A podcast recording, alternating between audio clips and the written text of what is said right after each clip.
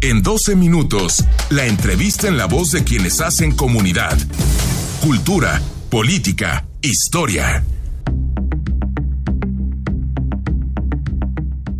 Regresamos con comentarios, Alejandro. Un amigo del programa dice, creo que me interesa su opinión que la campaña contra las drogas iba bien hasta que escuchabas el argumento de Juntos por la Paz.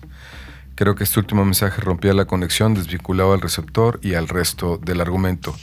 Algo parecido pasará con la campaña de Pemex que dice al final por el rescate de la soberanía, de las Pues, gasolinas. Buen punto. Las gasolinas, sí. Buen punto. Buen punto. Pero bueno, para hablar justamente del impacto económico que puede tener el coronavirus, ya hablamos de, de esto hace un momento, pero ¿qué significa en términos económicos? Nada, mucho gusto saludar esta noche aquí en la mesa de imagen a Néstor García, usted lo conoce, es analista económico y ha estado varias veces aquí en el programa, ya es amigo del programa, Néstor, bienvenido, gracias. Gracias, Diego, por la invitación y tema importante a analizar, ¿no? El, el impacto económico, el tema del coronavirus que ha sido ya desatado un revuelo, ¿no? En todos, en todos los ámbitos en las últimas semanas, pero principalmente en estos días. Eh, lo primero que hace es contagiar las bolsas. ¿Por qué las bolsas se asustan ante una eh, enfermedad de este tipo? Porque no es la primera vez que lo tenemos, siempre se asustan, luego siempre regresan. ¿Qué les pasa a las bolsas? Mira, vamos poniendo un poquito el contexto de la situación. Primero, eh, ¿en dónde se suscita? China. Entonces, partamos de ese punto. El tamaño de China en términos de impacto económico global, pues es el primer referente de partida que tendríamos que tomar en cuenta. Es una economía, la segunda economía en el planeta eh, con un nivel de producción de cerca de 13.6 trillones de dólares. Si lo ponemos en comparación con Estados Unidos, para ponerlo en términos de contexto, Estados Unidos eh, genera cerca de 20 trillones de dólares. Es decir, en los últimos años China ha cerrado la brecha y es el segundo lugar consolidado a nivel global. Esto no es nuevo, ¿sí? Toda vez que hace 10 años China en el 2008 2018, en el caso del 2008, China estaba generando un Producto Interno Bruto de 4.6 trillones de dólares. Pasar Se lo triplicaron. Completamente. En Están 10 generando años. 7 trillones de dólares nuevos en promedio, lo cual implica un crecimiento de 195%. Entonces, Entonces, lo que las bolsas leen es que se va a desacelerar el crecimiento económico mundial. Es que es- ese es el primer paso, ¿no? Así como no fue una buena noticia que Estados Unidos se cayera en el 2008, eh, no es una buena noticia que China se desacelere en términos de impacto eh, en esa misma consecuencia. ¿Por qué? Simple y llanamente por la conexión y dependencia comercial que tienen prácticamente la mayoría de los países del mundo con este país asiático. Entonces, eso sería el primer referente. Uno, eh, mencionando en contexto, ¿por qué el nerviosismo? Pues por noticias ya dadas y confirmadas, ¿no? Es decir, eh, el coronavirus como tal, como pandemia, eh, se confirma de alguna manera ya con estudios científicos su fácil transmisión o dispersión.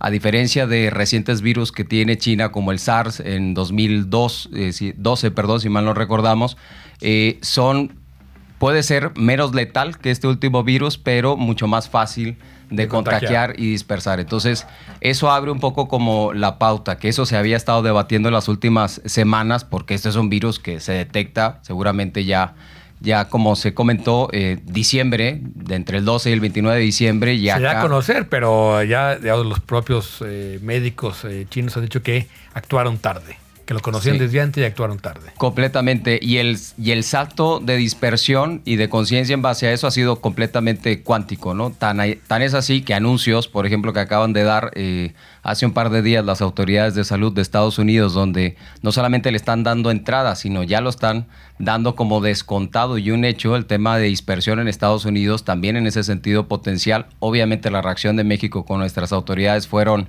similares en, en consecuencia. Y bueno, eh, habría que decir también que en el caso del el mal manejo que ya se está dando eh, consensado, eh, hecho por Alemania principalmente y por, y por Italia, países claves en términos económicos en lo que es todo el bloque europeo, pues también marcan como esa parte de nerviosismo. Entonces, aquí es no solamente el nerviosismo en términos de dispersión, sino habría que bajarlo en términos de impacto hacia las industrias, ¿no? Y creo que eso tendríamos que comentarlo. Eh, cuando tuvimos en, México el H1N1, fuimos el centro, digamos, de esa eh, epidemia, ¿no? Y también hubo una alerta mundial. Nos costó tres puntos del PIB. Eh, el coronavirus puede llegar a ser tan digamos, nocivo económicamente este, para México o no hay, no hay parangón. no somos el epicentro todavía. No somos el epicentro, pero no deja el impacto puede ser directo o indirecto, ¿no? Eh, indirecto en términos de la transmisión. Toda la cadena de suministro en el corto plazo se ve afectada. Es decir, hoy tenemos un paro en industrias especializadas y claves a nivel internacional que son fuertes y, e industrias fuertes en el caso mexicano. Me refiero a la electrónica, me refiero a la automotriz, me refiero a la químico-farmacéutica y a todas en general, a todas las industrias que pudieran tener una relación comercial, que son la mayoría con un país como es China, pues ese es un primer referente. Si esas industrias se desaceleran, porque no solamente ahorita tenemos problemas en otro sector que le da soporte a, industrias especializadas, que es el sector logístico, que en estos tiempos es, digamos, el diferenciador para hacer un modelo sustentable en términos económicos. Y en términos logísticos, hoy tenemos problemas de consolidación. En términos de envíos, como hay disminución de producción en China, no se están consolidando pedidos y los que se están mandando están siendo retenidos en términos de los puertos, aeropuertos, etcétera, a los puntos de destino a donde van llegando. Entonces, todo eso implica un punto de análisis de inicio hacia atrás en la cadena de suministro. Estimaciones de corto plazo en este cuarto, es decir, este primer trimestre, son de 15, de 15 a 20% menos en términos de producción solamente por esta pauta. Ahora, ¿qué sigue? Pues hay que ver cómo se da la reacción del despliegue en cuanto a contención con medidas preventivas y obviamente reactivas por parte de las autoridades dentro de los países. Pero de inicio, el impacto en el corto plazo es este que te menciono. ¿no? O sea, estamos más o menos inermes ante el impacto económico. Que también, digo, paliar o prevenir la enfermedad podría tener un buen impacto en la economía. Si, si los mercados ven que hay una reacción consecuente y oportuna, podría ser menor, pero parece que es palo dado. De hecho, eh, hoy viernes la bolsa de Tokio cayó casi 4%, 3.7. Pues es que es la general, ¿no? Todas las bolsas. Estás hablando desde Nueva York. Eh, de las, todos los de Nueva York. La caída promedio es de 3 a 4%, que es una caída bastante, bastante fuerte. Pero coincidiría contigo en términos de la expresión de palo dado, ¿no? Es decir, eh, el impacto que ahorita estoy mencionando en términos de cuantificación, que también ahorita podríamos decir es demasiado prematuro para poner esto en, números, pero definitivamente es esta, esta estimación en cuanto a los niveles de producción. Hay estimaciones que hablan para este mismo primer arranque de año en el caso de China de una desaceleración de su economía, de ritmos de 6.5 a 4% solamente en este término de palo dado. Es decir, en este momento, por esta situación, de aquí viene cómo se desdobla. Ahora, tras si un punto y medio la economía china es como es un mundo por los digo que nos prestaran una décima. Por, qué no ponemos en contexto? Si el producto interno bruto de China está en los 13.6 trillones de dólares que les mencionaba, el caso del, de nuestro país es 1.2. Entonces, de ahí podemos dimensionar completamente, ¿no? Entonces, eh, eso habría que, digamos, ponerlo en radar por ponerlo en contexto. Ahora, otra vez, impacto a lo que mencionabas, Diego, eh, impacto a la economía mexicana. Nuestra estimación favorable para este 2020 con las condiciones dadas antes de este nuevo factor era de una estimación de crecimiento de PIB del 0.8 al 1%. Cerremos al 1% partiendo de que el año pasado fue un año de desaceleración, esos son datos confirmados, y que habían algunas eh, medidas que podrían decirnos puede ser un no un buen año, pero un año de recuperación mesurada y moderada, ¿no? Ese 1% que es completamente bajo y, y, no a la capacidad de nuestra nación. Pero eso sin descontar este factor. ¿Qué puede afectarnos? Uno, el tema comercial. Uno de los factores que nos daban ese análisis de 1% era el que el TIMEC iba a ser un factor en términos de arranque, que es comercio. Comercio con este factor de traslado de cadena de suministro, logístico, se va a complicar por lo menos o se va a, va a aumentar el costo. Exacto, no va a ser un factor que abona ese 1%. Dos, producción de petróleo que hoy tenemos yacimientos guardados, eh, aprovechados para darle un poco de acelera, eh, meter acelerador ese sentido.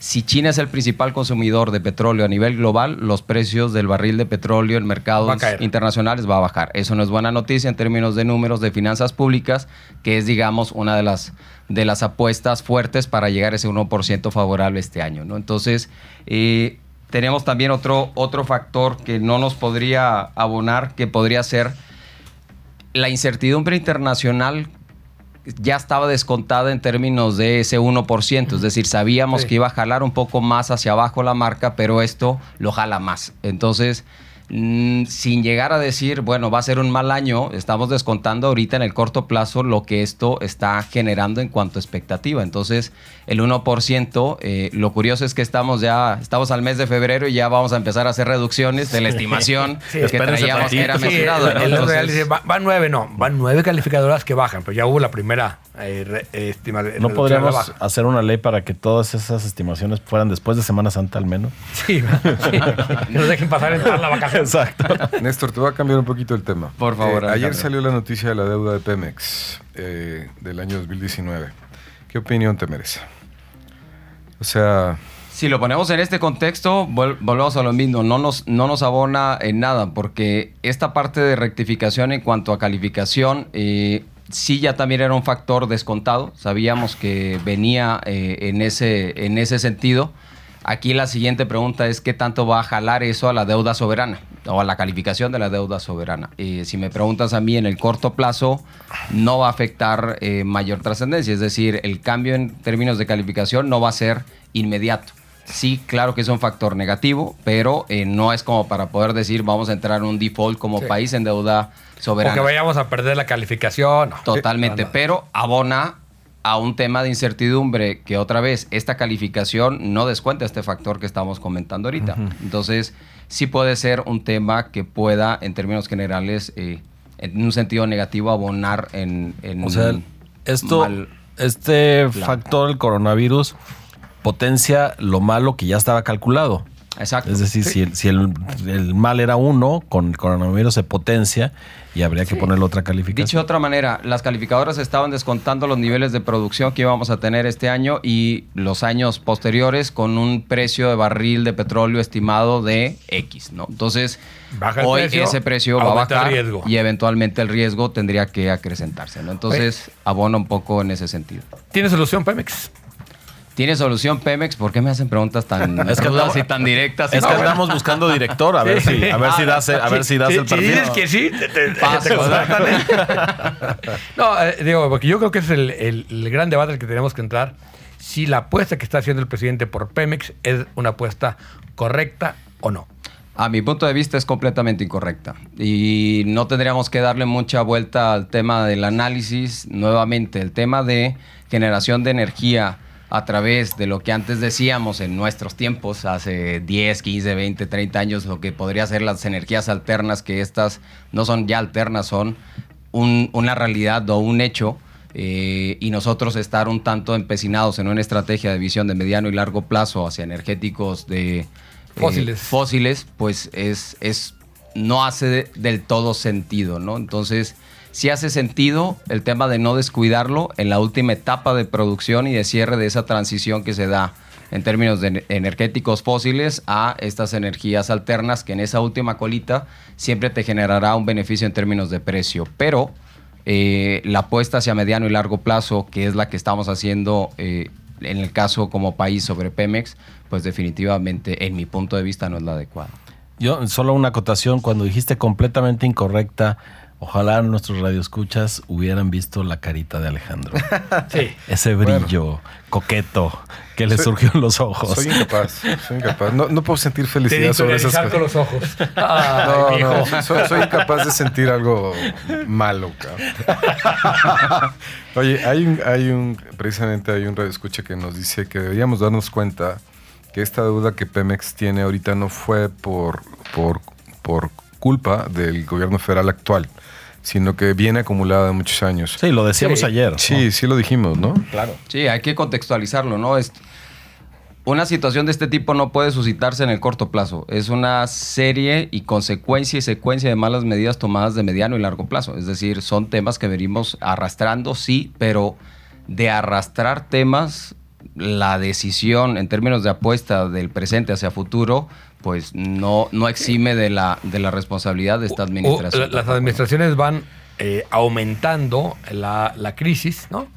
Porque eh, quizás nadie quiere tomar la terrible decisión de decir, ya no tiene sentido refinar, ya no tiene sentido este, la petroquímica como lo hacemos en México, dediquémonos a sacar los últimos barriles y listo. ¿no? Y a distribuirlos, sí. Ese- y porque ahí todavía hay un gap muy grande de, de utilidad, ¿no? Pero es una decisión muy complicada y que no lo va a hacer quien dice de, que va a restaurar. ¿Quién la tomará? ¿El sindicato o alguien más? Este, en las mañanas hay, hay alguien ahí que Ah, toma decisiones. ah, bueno, Ahora, nada más, no sean malos, no me dejen cerrar con el panorama tan feo, porque luego ver, Alejandro a va a decir, bien, era como necesitábamos Ahora cerrar. nosotros No, somos los que- del panorama malo. mira nada más. Córtale, productor, córtale. No, miren, otra vez, los mercados se están recomponiendo y eso nos abre áreas de oportunidad. Y sí me gustaría dejar sobre la Claro. mesa esas áreas de oportunidad que eventualmente como sociedad, como sector productivo, como, so- eh, como entes que presionan al gobierno para hacer esa misma reconversión de visiones que mencionamos, podrían ser. Uno, el tema de coronavirus definitivamente va a forzar un sí o sí a esa recomposición de cadena de suministro que hoy tenemos anclado como planeta con China. Es decir, estas industrias van a buscar, ya el tema de pandemias no es un tema nuevo, o sea, ya No. es un tema de... alternativas. Exacto, tenemos el, el SARS, de- hablamos de la, de la influenza, hablamos de ahorita el coronavirus y todos suscitados en China. Entonces es muy obvio y es definitivamente un hecho que en el mediano, corto, mediano plazo, estas grandes transnacionales van a tener que voltear a ver y a diversificar ese riesgo. Ahí es donde se nos abre un área de oportunidad definitivamente en industria de manufactura, sobre todo la especializada y avanzada, México puede ser el gran beneficiado de eso. Totalmente. Ahora, no en el corto plazo, No. digo, en aras de dejar tranquilo a Alejandro, eh, gracias. no en el corto plazo, pero sí va a implicar mucho en la parte de la medida que se tome con esa visión, por lo menos de mediano plazo, para capitalizar esa, esa área de oportu- oportunidad que nos abren escenarios como estos. No te, no, te, no te afanes, Néstor. El último que dejó tranquilo Alejandro fue un policía cuando tenía 16 años. no, Néstor, muchas gracias por estar esta noche en Imagen Jalisco. Nosotros vamos a un corte. Vamos a platicar con Lorenzo García de la oferta Gracias, gastronómica en las nueve esquinas. No le Gracias, Néstor. regresamos.